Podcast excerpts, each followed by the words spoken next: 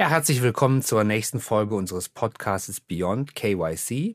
In unserem Podcast geht es um Geldwäsche. Mein Name ist Thorsten Breitkopf. Ich bin der Wirtschaftsressortleiter des Kölner Stadtanzeigers. Und mein Gast heute ist Tanja Brüggemann, die Geschäftsführerin der Deutschen Gesellschaft für Geldwäscheprävention. Und äh, wie man äh, unschwer erahnen kann, geht es heute um Geldwäsche. Wir betrachten dabei aber, wie Geldwäsche in unterschiedlichen Branchen funktioniert. Und dort gibt es ein sogenanntes Drei-Phasen-Modell. Und das wird uns die Tanja jetzt mal erläutern. Wir fangen also erstmal an. Geldwäsche ist in unterschiedlichen Branchen unterschiedlich geartet und unterschiedliche Akteure sind unterschiedlich betroffen. Der Steuerberater einerseits zum Beispiel ist ganz anders involviert als ein Autohändler. Tanja, erläuter doch mal vielleicht anhand von Beispielen, wo die Unterschiede sind.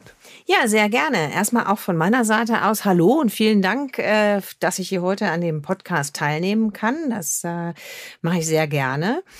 Und äh, ja, wie hast schon gesagt, äh, Deutsche Gesellschaft für Geldwäscheprävention, wir beschäftigen uns ja den ganzen Tag mit diesem Thema und damit auch eben mit den unterschiedlichsten äh, Branchen. Denn äh, gemäß Geldwäschegesetz gibt es eine ganze Reihe an Verpflichteten und das sind alles unterschiedliche Branchen, die im Geldwäschegesetz genannt sind.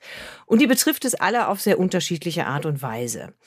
Ähm, man kann das, wie gesagt, ganz gut an diesem Drei-Phasen-Modell so ein bisschen erklären, um da so ein paar Beispiele Beispiele äh, nennen zu können. Ich glaube, in einem der vorherigen Podcasts wurde ja auch das Drei-Phasen-Modell schon mal erklärt, aber das äh, können wir auch gerne noch mal ganz kurz machen. Ähm, bei der Geldwäsche immer oder die Geldwäsche ist immer die sogenannte nachgelagerte Straftat. Also vorher hat immer irgendeine andere Straftat stattgefunden. Und äh, da reden wir in der Regel über schwere Straftaten, also Drogenhandel, Waffenhandel, mhm. illegale Prostitution, Kinderpornografie, äh, betrügerische Erpressung und, und, und. Also wirklich all diese schlimmen Dinge, mit denen leider viel Geld verdient wird. Mhm. Und dieses Geld, damit der Kriminelle davon irgendeinen Nutzen haben kann, muss irgendwie wieder in den Wirtschaftskreislauf zurück. Denn es nützt überhaupt nichts, wenn der Drogendealer an der Ecke sein erworbenes Geld irgendwie unter die eigene Matratze legt. Da hat er nicht viel von. Also muss das Geld wieder in den Wirtschaftskreislauf. Das zeigt auch, dass ohne diese Geldwäsche die Straftat davor eigentlich auch nicht viel nützt.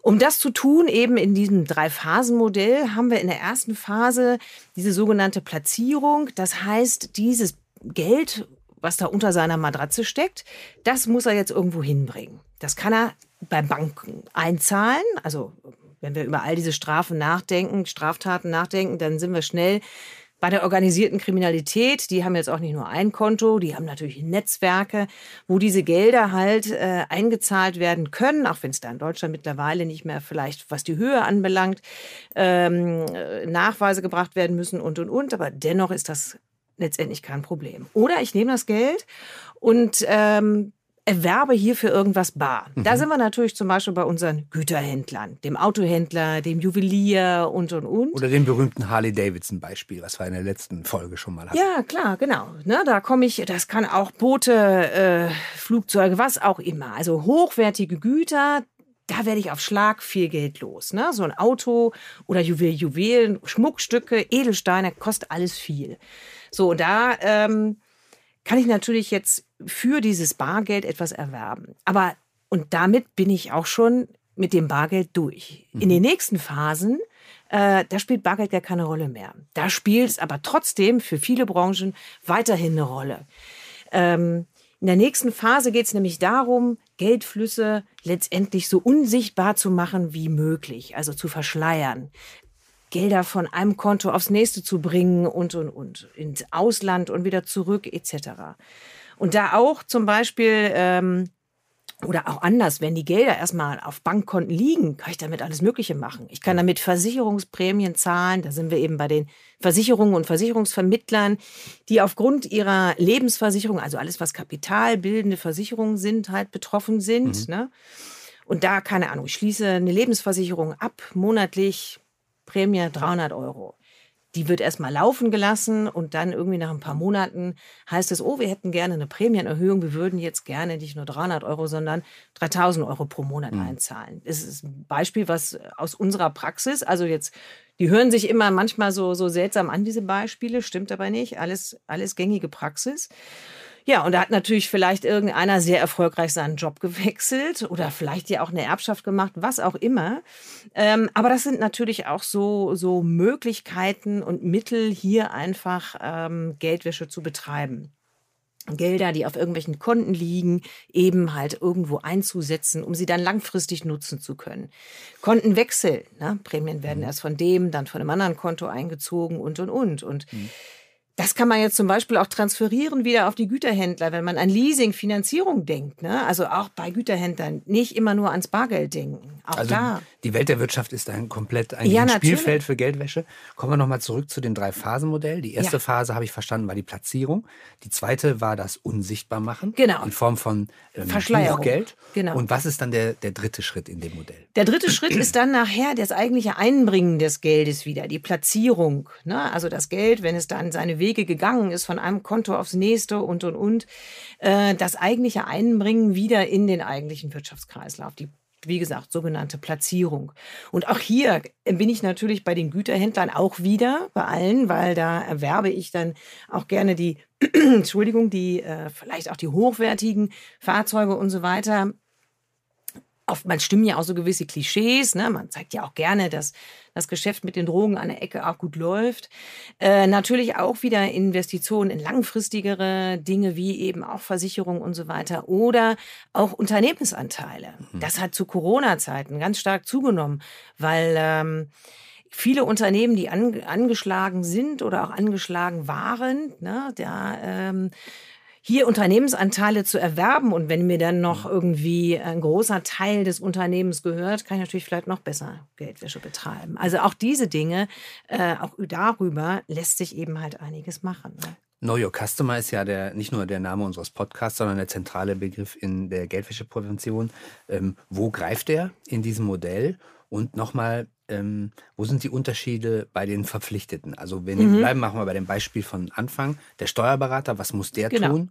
Und was muss der, der Autohändler tun? Um zwei genau. einfache Beispiele zu nehmen. Know Your Customer ist natürlich immer, immer egal, bei welchem, also was auch immer ich für Geschäfte mache, äh, ist Know Your Customer immer das zentrale Thema. Du musst wissen, also kenne deinen Kunden. Du musst wissen, mit wem du Geschäfte machst. Du musst wissen, wer dein Vertragspartner ist. Na, schon ganz wichtig, die Unterscheidung natürliche Person, juristische Person und, und, und. Und äh, das spielt natürlich immer, in, weil ich kann in jeder Phase erfolgen irgendwelche äh, Geschäftsabschlüsse, erfolgen irgendwelche Verträge. Und da spielt das natürlich in allen Phasen eine Rolle. Und ähm, wo du gerade die Steuerberater auch ansprichst oder auch andere Branchen, viele sagen immer, ja, was habe ich damit zu tun? Eigentlich bei mir passiert ja nichts, ich nehme kein Bargeld an und und und. Aber auch die freien Berufe wie Steuerberater, Notare, Wirtschaftsprüfer, Rechtsanwälte sind eben sogenannte Verpflichtete. Als Steuerberater, wenn ich die Buchhaltung für meinen Kunden mache, weil denken wir dran, Geschäftspartner ist ja nicht immer nur eine natürliche Person, oftmals ja auch Geschäftskunden dann habe ich so einen tiefen Einblick in die Transaktionen und die Finanzen, die eben dieses Unternehmen hat. Und mir fällt vielleicht auf, dass mein äh, Unternehmen, was vielleicht vorher auch schon mal Barzahlungen angenommen hat, aber auf mal überproportional viele Barzahlungen hat oder, mhm. oder, oder auf mal ganz viel im Ausland äh, passiert oder, oder, oder. Also da ähm, Unternehmensgründungen und oder mein, mein Mandant möchte jetzt auf mal in kurzer Zeit ganz viele neue Firmen gründen und und und. Also da gibt's auch ganz viele Auffälligkeiten, die hier eine Rolle spielen. Also der Steuerberater achtet eher auf auffällige Buchungen. Klar, Zum Steuerberater Beispiel. ist nah dran an Buchhaltung. Der Kfz-Händler will eher mit Geldeingängen zu tun haben. Was muss der beachten? Also jeder ist halt aufgrund seiner Produkte oder Dienstleistungen äh, oder diese Produkte und Dienstleistungen machen ihn ja zum Verpflichteten. Ne? Und da kommt es also auf die Notare, weil ich kann keine Immobilien äh, Verkäufe und so weiter äh, erledigen, ohne dass nicht Notar involviert sind. Wie gesagt, die Güterhändler, weil sie eben äh, Güter haben, die hier zur Geldwäsche geeignet sind. Immobilienmakler, klar, Immobilien, da bin ich auf Schlag ganz viel los. Ne? Und ich kann in Deutschland alles bar zahlen. Wir haben keine Bargeldobergrenze, die uns äh, verpflichtet, hier nicht äh, oder die sagt, bis dahin darf, da darf kein Bargeld angenommen werden. Mhm. Auch das Geldwäschegesetz sagt bislang ja nur, ab einer gewissen Höhe muss ich was tun und kann, äh, muss eben den Kunden identifizieren. Know your customer, kenne deinen Kunden. Aber ähm, ansonsten kann ich natürlich alles, alles auch bar zahlen. Egal, ob die vier Millionen Villa oder eben das Auto von, weiß ich nicht, 10.000 Euro, 40.000 Euro oder oder. Ja. Bei Bargeld durch seine Anonymisierbarkeit und die Schwierigkeit, die, die Flüsse nachzuvollziehen, das ist ja immer relativ schnell mit Geldwäsche in Verbindung gebracht. Deswegen letzte Frage. Ähm, es gibt ja nicht nur Geldwäsche bei, bei Bargeschäften, sondern genau. auch bei Überweisungen. Hast genau. du da genau. noch mal Beispiele ja. und äh, Beispiele dafür, wie man das aufdecken kann? Ganz kurz als letzte Antwort. Ja, ganz äh, klar. Also zum Beispiel auch im, im, Güterhandel, vor allen Dingen auch dort, also auch ein Beispiel aus dem Kfz-Handel, auch gerne, äh, aber auch aus anderen Bereichen wie Edelmetallen und so. Äh, da werden Bestellungen aufgegeben, auch vielleicht etwas großvolumigere Bestellungen und dann wird das Ganze auch angezahlt, also von Konto B, äh, Konto A, Entschuldigung, Konto A angezahlt, also gar kein Bargeld irgendwie dabei. Äh, ein paar Tage später wird das ganze Geschäft wieder storniert und die Rückzahlung soll aber dann bitte auf Konto B erfolgen. Da war das dem Geldwäscher dazwischen völlig egal, was er eigentlich dafür ein Produkt gekauft hat. Da ging es nur darum, intern eben von einem Konto auf das andere Konto diesen Geldfluss stattfinden zu lassen äh, und das eben mit einer Verschleierungsmöglichkeit, somit das Geld auf Konto B an, äh, von einem Konto ankommt, das eben einem seriösen Unternehmen gehört, damit das dann eben auch an den Monitoring-Systemen der Banken und so weiter mhm. gar nicht auffällt. Genau. Vielfach natürlich auch Strohmann-Geschäfte. Da wird irgendjemand hingesetzt, der dann das Geschäft abschließt und äh, das vielleicht eigentlich auch gar nicht zu seinen wirtschaftlichen Verhältnissen passt. Und die Überweisungen kommen dann äh, von irgendwelchen Unternehmen oder aus irgendwelchen anderen Ländern oder von drei verschiedenen Auslandskonten und so weiter. Ne? Also auch da, das sind natürlich immer so, so klassische Beispiele dafür eigentlich. Vielen Dank, Tanja, für diese interessanten Einblicke. Das war die nächste Folge unseres Podcasts Beyond KYC, bei dem es sich um Geldwäsche dreht. Mein Gast war Tanja Brüggemann. Mein Name ist Thorsten Breitkopf vom Kölner Stadtanzeiger. Vielen Dank.